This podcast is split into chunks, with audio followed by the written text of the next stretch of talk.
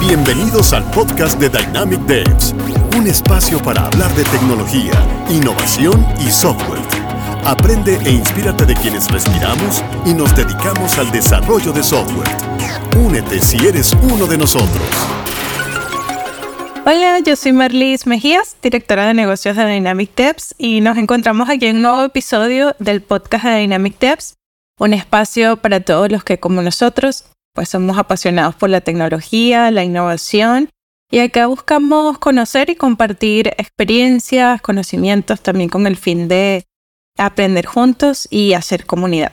En este episodio del podcast me acompaña Brace Mouret, que es desarrollador de software freelance, emprendedor, por supuesto amante de la tecnología, y en 2014 pues creó su propia empresa de desarrollo de software, Moure Dev, y allí orientó su carrera al desarrollo de aplicaciones móviles. Además también es cofundador de Bilbao, donde asesora y desarrolla para empresas y startups de diferentes países del mundo. Hola Brace, ¿cómo estás? Creo que es mejor Hola, ¿qué si tal? tú también nos cuentas tu historia mejor que yo. Nada, está muy bien, está muy bien, está perfecto. Pues nada, eh, simplemente daros las gracias por la invitación, un placer estar aquí y simplemente, pues bueno, una pequeñita introducción. Bueno, me llamo Bryce Moure, como tú has dicho, y desde hace 13 años me dedico profesionalmente al desarrollo de software. Trabajé para diferentes empresas multinacionales, pero sí que es cierto que en 2014 ya empezó así el germen de querer montar yo algo por mi cuenta porque quería mm, sobre todo dedicarme al mundo del desarrollo de aplicaciones móviles iOS y Android. Entonces comencé en 2014 y ya en 2015 es cuando ya corté con todo, se creó MoureDev como empresa y comencé a desarrollar aplicaciones. A día de hoy pues llevo cerca de 150 aplicaciones, he trabajado para empresas nacionales e internacionales y sí que quizás, o quizás por lo que estoy aquí, ¿no? Que en 2018 eh, volví a mi ciudad natal y decidí comenzar a, compartir cosas que había aprendido a lo largo de los años. Subí mi primer vídeo a YouTube y bueno, todo esto ha ido desencadenando en más redes sociales, más contenido y a día de hoy, pues bueno, dedicarle gran parte de mi tiempo también, aparte de desarrollar, pues a, a generar contenido. Sí, por allí te conocimos, nuestros devs. sí. eh, no, no, y precisamente un poco de eso es donde, donde quiero ahondar un poco sobre la demanda sí. actual de desarrolladores de, de, aplicaciones móviles, ¿no? Porque también en sí. tu página web y en tus redes sociales has mencionado que específicamente en España has desarrollado para empresas en Galicia, Valencia, Madrid. ¿Hay alguna diferencia significativa entre estas regiones en términos de, digamos, oportunidades laborales en, en el sector? Yo creo que eso es como, como en cualquier parte del mundo a nivel de desarrollo de software. Yo creo que eh, cuando te vas a un núcleo más grande, habitualmente ya solo relacionado con la población, eh, las oportunidades suelen ser mayores. Hoy en día, por suerte, sí que es cierto que con la parte del teletrabajo no es nada descabellado pues trabajar en Galicia como, como trabajo yo y quizás estar desarrollando una aplicación hablando únicamente de España para alguien que está pues en Madrid o Valencia, que creo que nombrabas. Eh, en España, si hacemos un poco caso a las ciudades más grandes, pues un Madrid, un Barcelona, un Valencia, un Málaga que está cada vez eh, repuntando más, pues bueno, hay muchas, hay, muchas más oportunidades que quizás en Galicia desde, desde donde trabajo yo. Buenísimo. Y, y, en tu experiencia, ¿cuáles son las principales ventajas por un lado y por otro lado los desafíos para desarrolladores que buscan pues oportunidades laborales fuera de España, por ejemplo, en Estados Unidos, en México, también Bélgica, Australia? ¿Cómo ves el mercado fuera? Yo creo que hay dos puntos, dos puntos muy importantes ahí. Lo primero, el idioma. Quizás si hablamos entre una empresa de México y España, pues bueno, si de verdad la forma de comunicación es en español, pues no hay ningún problema. Pero sí que es cierto que si quieres ya dar el salto a un mercado, pues eh, ya, no sé, eh, angloparlante de alguna forma, pues oye, ahí ya vamos a tener limitaciones de que lo más seguro es que te exijan comunicarte en inglés. Entonces, si te falta la parte del idioma, no, no creo tampoco que haya que ser, como a veces también escucho por ahí, tener un inglés perfecto y tener un nivel de que te puedas comunicar como si fuera tu lengua materna. No creo que haga falta eso porque las empresas, eh, bien saben lo que están haciendo y, tampoco pueden esperar que cualquier persona del mundo que no sea nativamente eh, una persona que habla en inglés, pues vaya a hacerlo perfectamente. Quizás es más a la hora de entender, de poder comunicarte a nivel técnico, de hablar con compañeras y compañeros, pues bueno, que, más o menos eh, te defiendas, siempre con vistas a que cada vez pues se pueda hacer mejor, pero no creo que tenga que ser ese nivel eh, máximo. Eso por un lado, la parte del idioma. Y por otro lado, yo creo que si quieres dar el salto también a trabajar para empresas fuera de tu país, eh, es mucho más difícil si son tus primeros años como trabajador. Quizás que tu primer trabajo mm, sea cuando ya acabaste tu formación, tus estudios y quieres dar el salto al mercado laboral, pensar que lo vas a hacer para una empresa, mm, por poner de ejemplos, Estados Unidos, pues es mucho más difícil. En cambio, si tú llegas a esa empresa o al mercado con dos años, con tres años de experiencia, pues quizás es mucho más fácil. También yo creo que tampoco está recomendable quizás ya dar el salto de primeras, porque a veces tenemos como que empezar a afianzar conocimientos, conocer el sector y después ya ha llegado el momento, pues con un poco ya más de base, poder, eh, poder cambiar a otro país. Sí, de hecho, he visto también el caso en que algunos desarrolladores pues empiezan a, trabajar con consultoras que ya tienen, que ya están posicionadas en estos países. Y al trabajar con clientes eh, de las consultoras, como que los mismos clientes, por decirlo así, se enamoran del desarrollador, ¿no? Como que, oh, me gusta cómo trabaja y quizás le ofrecen otras oportunidades. Entonces, quizás como primer paso para alguien que está empezando, puede servirle de preparación pues trabajar con una consultora que tenga clientes internacionales también. Totalmente, totalmente. Siempre hay que buscar ahí algún camino para, para meter la cabeza. Exactamente. Allí hablando un poco también de, tu carrera como emprendedor, ¿no? Además de, software engineer eh, freelance. ¿Cuáles son tus recomendaciones para otros developers que quizás quieren tener su propio negocio en la industria tecnológica, porque obviamente además de, ser un buen desarrollador o tener experiencia, también necesitas tener otras habilidades, otros conocimientos si es que quieres llegar a más personas. Es que yo creo que llegado el caso, hasta tus habilidades de desarrollador eh, pasan a segundo plano. Yo creo, porque si tú eres muy buen desarrollador, pero te faltan muchas otras habilidades que podemos hablar ahora de ellas, es, muy posible que no te funcione y que no te acabe yendo bien, porque eh, puedes ser muy buen desarrollador, pero quizás tienes problemas de comunicación, y quizás tienes problemas de, de gestión o de planificación.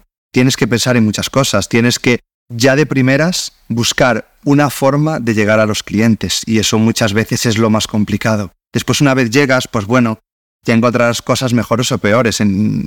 Es que no lo sé, yo creo que a lo largo de de estos nueve años que llevo. He tenido que tocar tantos palos, llegado el caso, porque tienes que ser una persona también que gestione igual hasta tus propias finanzas, tu propio tiempo, tu propia cartera de clientes, eh, que cuando estás llegando a un proyecto tienes que aprender a planificarlo, porque si no tampoco vas a saber ni cuándo entregarlo, ni qué cobrar en muchos casos y otros trabajos que quizás te aparecen por el medio tampoco sabes cuándo decir que sí o que no, porque no sabes cuándo vas a disponer de tiempo. Entonces eso puede llegar un momento que cada vez se acumulen más cosas y, acaben resultando en que te vaya mal. Eh, ¿Cuál es mi recomendación? Aparte de intentar formarnos todo lo que se pueda en lo que subyace a, la propia parte técnica, mucha soft skill, mucho eh, conocimiento sobre emprendimiento, sobre gestión de empresas. No quiere decir que sea gestionar una, empresa gigante, al final tienes que gestionarte tú, pero lo que hablábamos a nivel eh, financiación, a nivel gestión, hay que tener mucho, eh, mucho en cuenta también incluso a nivel marketing, llegado el caso, porque tienes que acabar eh, de alguna forma representándote a tu propia empresa, a ti mismo, a lo que sea. Pero sobre todo lo que yo, lo que yo recomiendo pues es casi lo mismo de lo que hablábamos antes para trabajar para una empresa internacional. También el eh, de alguna forma ir ganando background y, ir ganando experiencia de alguna forma. Porque si tú, o yo lo pienso por mí, tampoco puedo hablar por otra, por otra persona, eh, yo pienso en el Bryce que acababa de estudiar. Si en ese momento decidiera, vale, voy a ser freelance, eh, obviamente yo personalmente sé que me iba a ir mal, porque no conoces el sector, no sabes ni, ni cómo hay que trabajar en el sector, hay muchísimas cosas que tú desconoces por el simple hecho de no haber tenido que pasar por ellas, de no haber em, llevado a la práctica eh, ciertos casos de uso, pues con el cliente o con compañeros o con lo que sea o con el propio ciclo de vida del, software. Entonces, en mi caso, creo que si la cosa, supongamos que a día de hoy pues me, ha ido bien, yo creo que en cierto modo ha estado ligado por trabajar cinco años antes. Trabajar cinco años eh, en el sector con diferentes empresas, con diferentes clientes, con proyectos de mm, mucho tipo y diferente alcance, distintas tecnologías y aparte de aprender a, de alguna forma, ser autosuficiente en la parte más técnica, en la parte de desarrollo, también saber que tú cuando estás hablando con una empresa que quiere un software, pues saber las cosas buenas, las malas, que muchas veces también te vas a encontrar para tú acabar gestionando también tu propia empresa. Así que sin eso creo que es, es, muy difícil. Sería aprender, ya vas a aprender a, golpes muchas veces. Creo que si encima no te has pegado nunca con esa parte, eh, esos golpes pueden ser el último, ¿no? Que te acaben dando y que acabes diciendo, mira, es que no hay manera de que yo pueda ser capaz de, no sé, de avanzar con mi empresa. Sí, y, bueno, finalmente de esos errores también que uno puede cometer cuando, cuando está emprendiendo también es lo que te ayuda a, crecer, ¿no? Y ahí te das cuenta, como tú dices, oye, sí voy a seguir haciendo esto o me va mejor trabajando, no sé, en una consultora donde yo no, no tenga que autogestionar.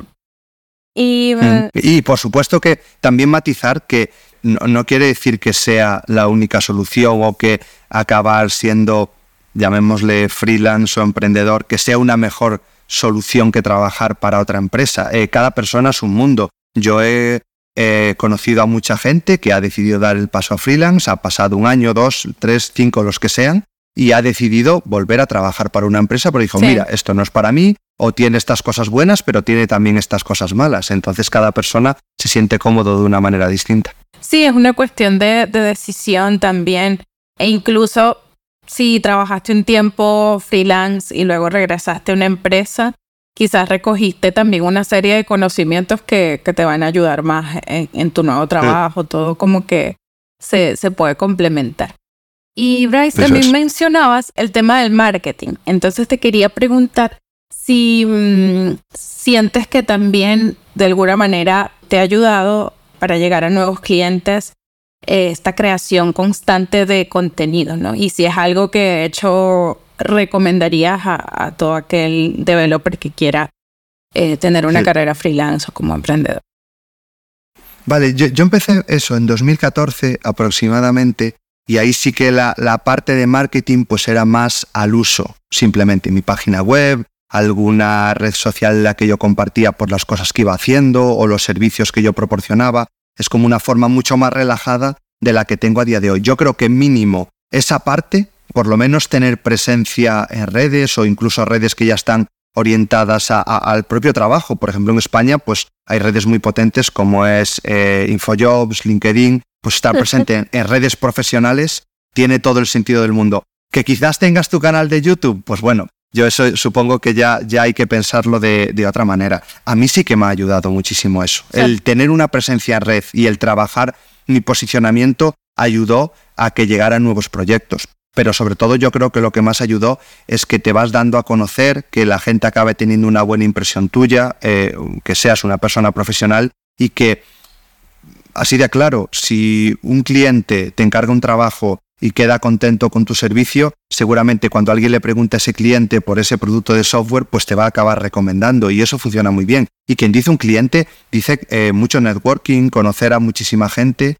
y que de alguna forma pues se van creando eh, ciertos lazos. Eso es la parte más eh, clásica. Claro, si ahora nos vamos a partir de 2018 o en los últimos años, es indudable. Es decir, a, día de hoy, pero claro, es, muy fácil de entender porque sí que es cierto que en el punto en el que estoy yo ahora, en redes sociales, pues hay más de un millón de personas. Eso ya solo con números es, eh, es bastante lógico que se piense que aparecen más clientes. También es cierto que aparece de todo. Aparecen muy buenos clientes y aparecen eh, mucha gente, muchas personas con ideas que al final, pues bueno, es decir, son muchos contactos, muchos contactos, pero que no son proyectos reales, que muchas veces son eh, intenciones que, una persona tiene o simplemente eh, buscar ayuda. Claro, mm, es cierto que para poder buscar los clientes de esta manera, con una creación de contenido constante, hay un problema, que es que le tienes que dedicar muchísimo tiempo a la creación de contenido. Entonces, claro, te acabas convirtiendo en un perfil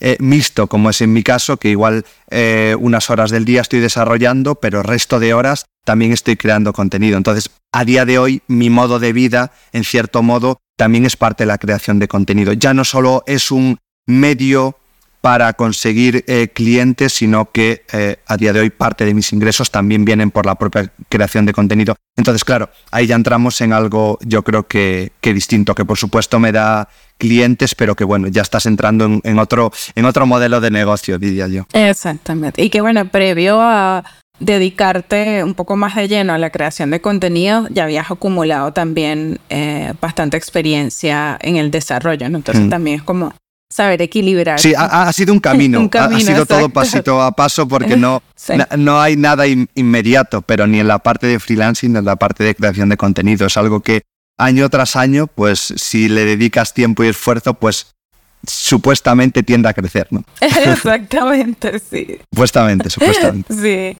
Y, y también, Bryce, en tu experiencia eh, con los desarrollos que, que has hecho con empresas de España y también internacionales, pasando un poquito más a la parte de, desarrollo, la parte más técnica, ¿cuáles son eh, algunas tendencias que has visto en aplicaciones móviles a nivel internacional? No sé si has visto quizás algunas funcionalidades o, especificaciones que, que quizás están siendo ampliamente adoptadas. No sé si es algo que, que has visto, ¿no? vamos un poco por, por rachas, diría yo. Yo creo que si hablamos en tecnología, yo me centro sobre todo en desarrollo de aplicaciones nativas, utilizando pues eh, los frameworks nativos que nos da la gente de Android y Google, la gente de Apple, los lenguajes, etcétera. Entonces es algo que yo intento ante todo pues anteponer a la hora de trabajar con una empresa. Es decir, yo al, fin y al cabo soy una persona y puede que eh, me integre en un equipo de dos personas o de 40 personas. Puede que acabe haciendo eso, pero al fin y al cabo yo intento como quedarme con el stack que a mí me llama más la atención. Entonces sí que es cierto que sobre todo desarrollo aplicaciones nativas. Entonces ya es como un punto de entrada que quizás aunque aparezca otra tecnología o que las empresas eh, quieran utilizar otra tecnología, bueno, en muchos casos yo soy el limitante. Eh, si alguien me dice, oye Bryce, quiero que hagas una aplicación con, no lo sé, Ionic, una tecnología que se solicita mucho, pues digo, mira, lo siento, no es algo en lo que yo esté enfocado y tampoco tengo los conocimientos suficientes para hacer cualquier tipo de desarrollo. Entonces, bueno, ya intento yo cortar eh, por esa parte. Pero sí que es cierto que después, a nivel de tendencias, eh, en empresas más grandes, con más presupuesto, pues sí que nos vamos al desarrollo nativo. Más pequeñas o que igual quieren productos eh, pues mm, con un más bajo presupuesto, con un ciclo de vida menor, pues igual ahí es donde más entra la, multiplataforma. Y donde yo, no sé, los primeros años a nivel multiplataforma en nativo todo está más estándar, porque ya es lo que te dice Google y Apple y entonces de ahí no te puede salir. Pero multiplataforma yo empecé con que los clientes, sobre todo más pequeños, pues demandaban mucho aplicaciones web que al final fueran webs que estaban en las, en las tiendas de aplicaciones, que fueran simplemente un browser o con tecnologías como Córdoba. Eso fue migrando, se fue a Ionic, se fue a, a Xamarin.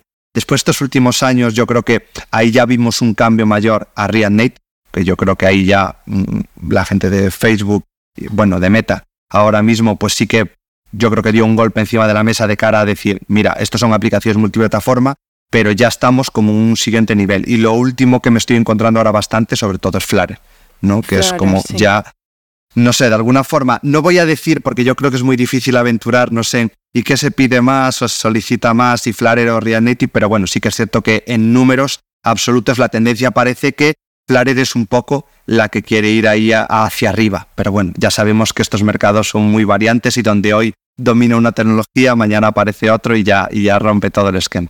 Sí, totalmente. A nosotros siempre nos piden eh, comparativas también, como claro. ayúdenos a tomar la decisión entre React Native y, Flutter. Que todas son buenas, que, yo creo que muchas veces esas tecnologías han, triunfado o, o siguen triunfando por dos motivos. Primero, porque primero tienes dos aplicaciones para una, que a veces es suficiente, otras veces no es suficiente, pero yo creo que también depende de la gente que tengas trabajando, que a veces se puede contratar eh, personal especializado, pero claro, las aplicaciones multiplataforma en su día crecieron muchísimo porque era no tengo que aprender a desarrollar mobile, soy un desarrollador web que en cierto modo más o menos sé hacer la web, pues también voy a saber hacer las aplicaciones. Entonces, bueno, en cada caso yo creo que ha triunfado por, por diferentes motivos. Y después ya también tendencias, que también me preguntabas de funcionalidades. Esto, eh, hay lo de siempre, que se quieren crear aplicaciones un poco ya más al margen de las tendencias, pero claro, donde hace un par de años todo se pedía si podía tener algo de blockchain, después pasó a tener algo de realidad aumentada y ahora hay que tener inteligencias artificiales, ¿no? Y eso sí que es cierto que sobre todo en las ideas que más pretenden innovar, después hay otras que, bueno, oye, yo necesito esto, pues necesito esto y aquí ya no nos, no nos movemos o no hay tanta cabida a decir, no, no, es que yo necesito ahora generar una aplicación con inteligencia artificial porque es lo que quiere eh, todo el mundo. Y bueno, esas tendencias están ahí, pero yo creo que siempre cuando pasa una temporada y se reposan un poco, pues todo se tranquiliza y ya no todo es eh, ChatGPT o ya no todo es, es blockchain, ¿no? Sí, o quizás no hay que mencionarlo, ¿no? Porque quizás muchos aplicativos ya funcionen con diferentes tecnologías por detrás y, pues uno no se, ni se entera. Pero cuando son tendencias... eso es lo mejor siempre. Sí, exacto. cuando son tendencias hay que decirlo, ¿no? Oh, esto tiene inteligencia artificial. ¿Y, tú usas, usas GPT o, algo del estilo para en tu proceso de desarrollo? Eh, sí, que uso, pero yo creo que no mm, igual de la manera que mucha gente se espera, sobre todo cuando está fuera del plano tecnológico o de programación, porque ahora, claro, yo, mm, sobre todo en redes, te casas de leer tantas veces que si nos van a sustituir y ya parece que yo ahora me levanto a las mañanas, abro eh, ChatGPT y le digo, quiero crear esta pantalla, enter, copio el código, lo pego y, me voy a dormir, ¿no? Y no, no, no, obviamente. Yo creo que son herramientas que sobre todo donde eh, más están calando y mm, donde mejor están funcionando es como herramientas de cara a buscar cierta información, no para eliminar nuestro trabajo, sino que yo hasta hace unos meses me tenía que ir a Google para buscar cada cosa y ahora, bueno, con según qué herramientas, pues puede que nos podamos saltar esa parte de ir hasta Coverflow, o de ponernos a buscar en, foros, en, Google o lo que sea. Entonces, bueno, esa parte a veces funciona. Y después en otras herramientas ya más especializadas, yo que sé, un GitHub Copilot, por ejemplo, pues bueno, eh, está bien para algunas cosas, pero la, por ejemplo, la versión actual que tenemos ahora, yo creo que para pequeños fragmentos de código está muy bien, pero para resolverte grandes cosas y sobre todo si tienes experiencia, la mitad del código que te genera, la mitad no, es decir, la gran mayoría del código que te genera, si es una funcionalidad un poquito grande, a, mí no me sirve, lo voy a tener que rehacer. Entonces es más para algo mucho más puntual que otra cosa. Sí que es cierto que esto está avanzando. Eh, GitHub ya está con la beta cerrada de eh, Copilot X, que le han llamado, que bueno, ya son diferentes herramientas utilizando modelos de inteligencia artificial conversacional orientadas a código que ya te dan pues cosas muy muy clave, ¿no? Tienen su propio chat, pero orientado a desarrollo, para integrar con herramientas de como puede ser Visual Studio Code o por ejemplo y que ya interprete tu código y que le puedas decir genérame test en base a este código. Bueno, ya, ya, ya mm, estamos empezando a mejorar. Tiene consulta de documentación especializada. Bueno, ahora yo creo que ahí sí que se sigue mejorando, pero a día de hoy ni mucho menos es una herramienta como para sustituir eh, de base. Creo que es una muy buena herramienta de consulta eh, y de aprendizaje sobre todo. Sí, totalmente. Y además que para poder obtener una buena respuesta a las consultas que, están, que estás haciendo, también eres tú quien tiene que tener el conocimiento para saber cómo consultar y saber que si esa respuesta que te está dando es, realmente útil, ¿no? Porque a veces sí, si no es copiar y pegar. Exacto. Eh, el, mismo problema que teníamos antes, que copias y pegas código, igual está rompiendo más que arreglando, ¿no? Sí, porque a veces también se confía ciegamente como, como en las respuestas, pero pero la verdad es que no tienes ni idea tampoco de dónde está de dónde están surgiendo estas respuestas. Además, uno es el inteligente, eso está construido con conocimiento humano, con datos que existen. Entonces, mientras uno tenga en mente la, la palabra que, que, hemos repetido varias veces, que es herramienta, creo que también se puede usar a tu favor, ¿no? Con pensamiento crítico, Por supuesto. creo yo. Por supuesto. Como cada, como cada yo creo, evolución que va apareciendo en programación. Eh, hasta hace unos años, pues las herramientas de creación de código, pues no autocompletaba. Entonces, bueno, te tenías que saber las cosas un poco más de memoria y ahora ya te ayudan en muchas cosas. Pues yo creo que es como un paso más, solo que creo que eh, de verdad pienso que es un paso grande. Yo sí que creo que sea una revolución, pero bueno, como cada revolución nos, nos adaptamos, ¿no? Así es. En este tema precisamente de, de adaptarse, al principio me mencionabas que cuando hablas con un cliente, eres tú quien a veces pone el stopper de, oye, trabajo con estas, eh, con estos lenguajes o estas tecnologías específicas. Pero en líneas generales, eh, ¿qué consideras que son esos skills sobre los cuales un desarrollador necesita mantenerse al día para estar relevante en la industria? Hmm.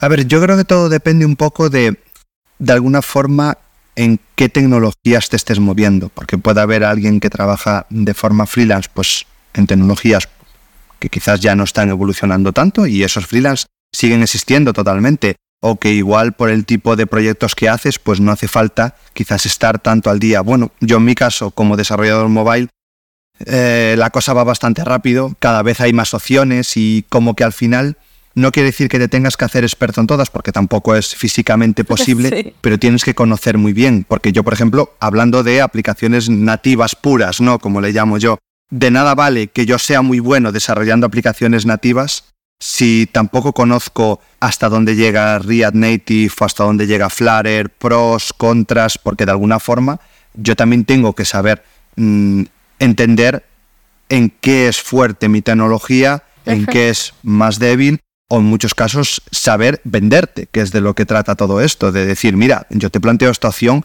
pero porque esta opción te puede aportar esto, esto y esto. Aún así, puede que esto, esto y esto no te aporte. Yo intento ser muy sincero y no, no, no tiendo nunca para nada a ganar proyectos, porque sí.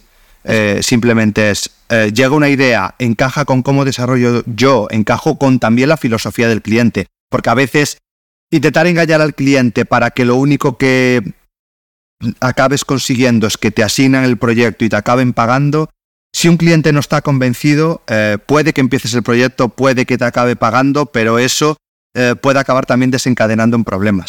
Entonces yo intento, no, no hay nada peor que un problema con un cliente, con plazos, con que alguien no entienda la manera en la que tú tienes de desarrollar. Entonces creo que sobre todo tienes que llegar a, una relación de, confianza y tienes que trabajar en eso todo lo que puedas, porque si no, eh, tarde o temprano ese globo de alguna forma se acaba pinchando y donde tú pensabas que estabas ganando dinero o llegando a un buen negocio, eso va a acabar siendo un dolor de cabeza que vas a estar deseando devolver el dinero, devolver el proyecto y, salir de ahí. igual a veces tampoco es tan fácil porque aparecen contratos por el medio y tú no puedes eh, largarte cuando te dé la gana, ¿no? Entonces, em, trabajemos en que eh, de alguna forma es el cliente con el que queremos trabajar y también es el proyecto que podemos realizar, que tenemos los conocimientos para realizar y que también queremos hacer. Si no, eh, mala cosa, si solo hablamos desde nuestro punto de vista de una sola persona, eh, aquí cualquier, mm, no sé, piedrita pequeña en el camino puede hacer que nuestro negocio se tambalee. No es como una empresa grande, que hay un equipo de 30 personas y si una persona de las 30, pues bueno, eh, falla o lo que sea, pues quizás no se nota tanto. Aquí es mejor buscar algo en lo que nos sintamos cómodos que decir, no, no, no, dame proyectos, dame dinero. Y no, no, eso no, no suele funcionar siempre. Sí, y, precisamente eso que acabas de mencionar, que es distinto cuando uno está dentro de una empresa grande y cuando eres freelance, las consecuencias de, de hacer un trabajo que quizás no es el más óptimo son diferentes, ¿no? Cuando eres freelance o eres emprendedor no tienes como ese respaldo, estás solito, ¿no? Prácticamente. Entonces, Estás solo, más solo de lo que crees muchas veces.